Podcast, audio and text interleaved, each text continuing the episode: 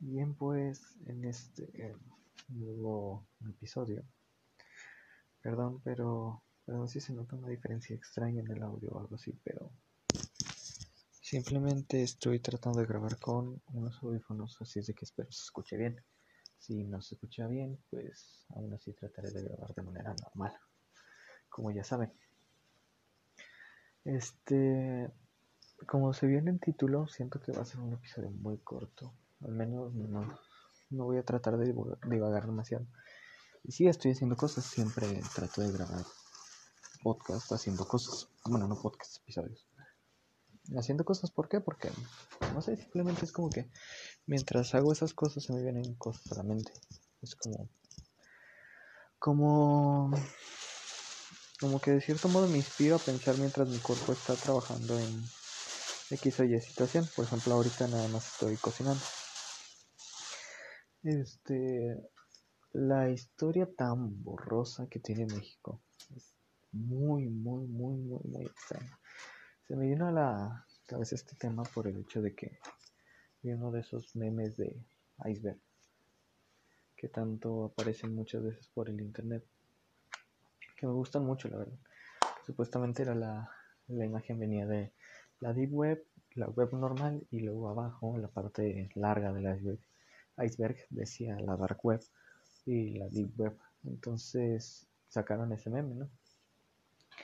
Decir, ah, es que esto es parte del iceberg de abajo, Y empezaron a hacer eso de que, por ejemplo, en la parte más arriba, pues cosas simples, ¿no? Y ahorita se me vino eso porque vi un, uno de esos memes, pero era iba del chavo.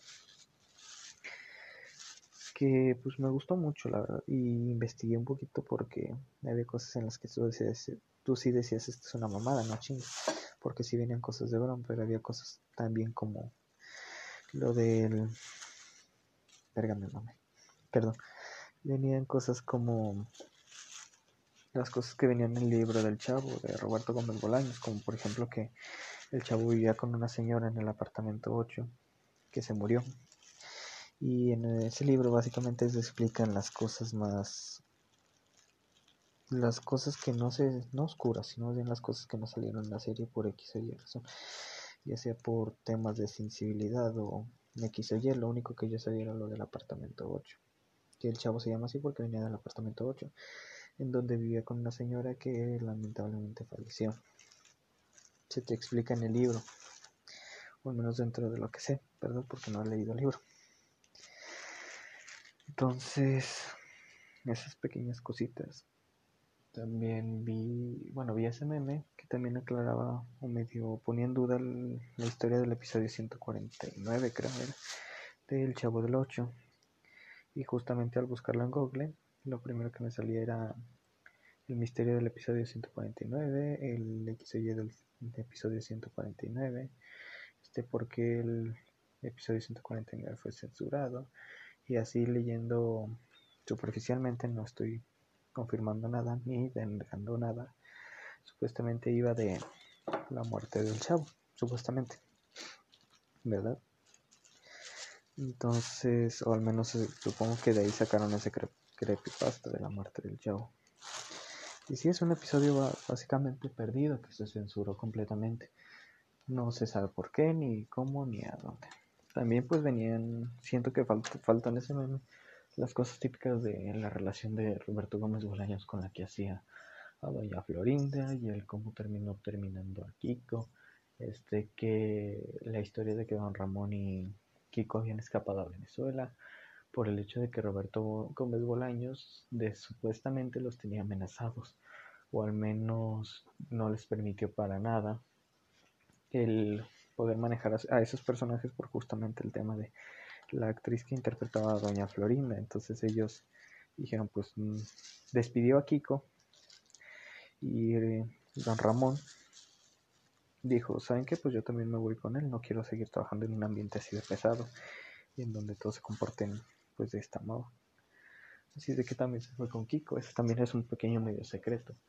Este, de ahí sacaron un programa, un programa que no fue tan bueno o tan visto como lo es, lo fue el Chavo del 8, pero que tenía solamente a ellos dos como protagonistas. Es, eso no es secreto como tal. Eso sí se puede buscar, pero está muy por debajo del agua. Y vi este... Pues sí, siento que la historia de México es básicamente esto. Eso, directamente. Había visto otro de la historia de México que otro iceberg que hablaba de un chingo de cosas, de cosas metidas con nazis, de que algunas figuras históricas se metieron en cosas ya de espiritualidad fuertes, de sacrificios, etcétera. Lo de los rumores de que Zapata era gay, en secreto, entre otras cosas que de ahí vino la, la pintura. Vaya que se hizo que tanta gente estuvo quejando. Es que Zapata no era gay. Había rumores de que Zapata era gay y que se reunía en antros y esas cosas. De ahí viene esa pintura, no viene solo porque sí, no viene solo para, como dicen muchos, este minimizar la figura de aquel personaje histórico. Este venía también algo sobre la leche está tan barata, no me acuerdo cómo se llamaba pero venía algo sobre modificaciones con esa, venía algo sobre que los mexicanos se quieren meter con los nazis, que directamente a México se nos habló mucho, o se les habló mucho. En la Segunda Guerra, según tengo entendido, ¿verdad? De nuevo hablando de manera superficial y tonta. Ay, me dieron ganas de Perdón. Es que a México se le... Muchos países que iban en contra de Estados Unidos o que querían chingarse a Estados Unidos iban todos con México porque quedaba a un lado, entonces le querían meter una, le querían decir, oye, ¿sabes qué? Pues si me haces el paro y si nos chingamos a Estados Unidos, te devuelvo la parte de tu territorio y te hago esto. Y pues México ya como lo tenían de los huevos Estados Unidos, y como era un, de cierto modo y de una manera muy tonta decirlo, era un jodido mandilón, o era una, una jodida pareja tóxica con Estados Unidos era la pareja del tóxico de Estados Unidos. Vaya, pues lamentablemente dijo que no, tuvo que decir que no. Entre otras tantas cosas que se, escondieron en la historia de México. Realmente me di cuenta que como tal México no, no tiene una historia, no tiene... ¿Por qué digo que no tiene una historia? Porque se van modificando cosas, se van cambiando cosas se van censurando cosas. Y eso no es tener una historia, eso es tener solamente un concurso de a ver quién hace el mejor garabato y la mejor invención sobre México directamente. Y no es novedad ni es mentira el hecho de que la SEP lleva configurando a su gusto y a los al gusto de los presidentes este, los libros de historia mexicana haciendo ver que la conquista fue buena, haciendo ver que realmente pues nada malo pasó, haciendo ver a X o Y ocultando cosas, etcétera. De manera, yo mismo que he leído de cierto modo los últimos libros de la SEP, hasta cierto punto, es como que te lo pintan muy bonito, de que, ah, es que se ganó la revolución, pero no te dan detalles, no te dan lo que pasó. Bueno, ah, es que este era malo y los otros, sí, es básicamente eso, una historia de, este son los, estos son los malos y estos son los buenos. Sin dar a entender, por ejemplo, el hecho de que Benito Juárez quiso vender a México varias veces. Por eso se le tiene tan en un pedestal a Benito Juárez, porque pues, a todos se les enseñó de que ese güey siempre hizo las cosas bien y su puta madre. Cuando realmente no, quería vender a México y lo quiso vender varias veces. Además de que estaba bien chiquito. Pero eso no es el punto y eso no tiene nada que ver. Este, pues los rumores de que Zapata era gay no se dijeron para nada, no se tocaron para nada en, los libros de la SEP. Eh, te digo, se te pinta como que historias de malos, historias de buenos, acá somos los buenos, acá eran los malos, X o Y, ganamos, perdimos, etc.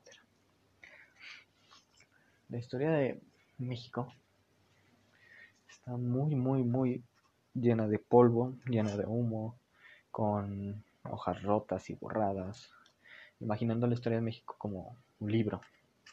Está completamente lleno de polvo, hay manchas de, tinta que borran algunas palabras o tapan algunas frases, hay directamente hojas arrancadas, hay hojas a medias, hay un montón de personas que quisieron usarla y que la modificaron. Hay de esos, no sé cómo explicarlo, pero de esos rayones en los que tú te equivocas y tú en tu estupidez piensas que o sea, tú y yo, no refiriéndome en que en tu estupidez como ser humano, piensas, si agarro la pluma, le tacho y le pongo arriba lo que realmente quería decir o corregirlo, no se va a ver tan mal y termina viéndose un millón de veces peor, pues eso es también es de lo que va la historia de México. O que pasó, no realmente no quiero meterme en eso porque igual que meterte con el narco, meterte a los archivos de México y tratar de investigar sobre la historia es básicamente una condena. Según lo que tengo entendido y no quiero tomar riesgos estúpidos. Digo, por algo los libros de la SEP se han ocultado tanto, por eso por algo han ocultado tantos a tantos historiadores y esas cosas, por algo han ocultado tantas cosas que solo fueron pasando a través de las voces de la gente. Por algo pasó lo de Colosio, ya que al final salieron los documentos porque pues Raúl Salina ya no estaba, ya estaba fuera de peligro, ya era como, eh, pues vamos a sacar esto.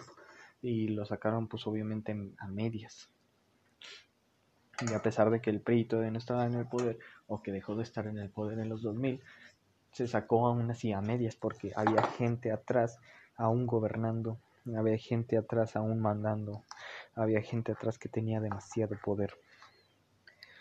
Entonces les digo, es básicamente una condena de muerte, o al menos dentro de lo que cabe, vas a mm, estar amenazado.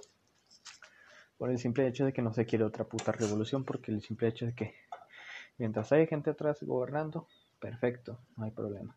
Y sé que suena como un completo conspiranoico y como un completo revolucionario de que, ah, pues es que hay que levantarnos. No, la gente no se va a querer levantar. Ya vieron el caso de los feministas. Perdón que lo repita tanto. Pero pues la gente no se levanta, la gente simplemente dice, ah, pues bueno, me da igual. Y se les olvida. Ya metiéndome en un pedo conspiranoico, puede ser que simplemente cosas tan básicas como esa leche, que este, la, la liconza, creo, o como otras tantas cosas, hayan sido modificadas genéticamente para poder tener más probabilidades de generar memoria a corto plazo en cuanto a la, a la comunidad mexicana. Ya metiéndome claro en conspirando, en pedos conspiranoicos y esas cosas.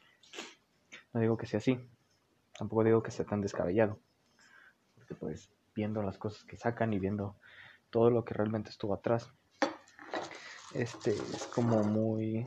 Uh, sí pudo haber pasado, pero sería muy loco decirlo. Es como de esas cosas que apenas las descubres y dices, wow, qué chingados.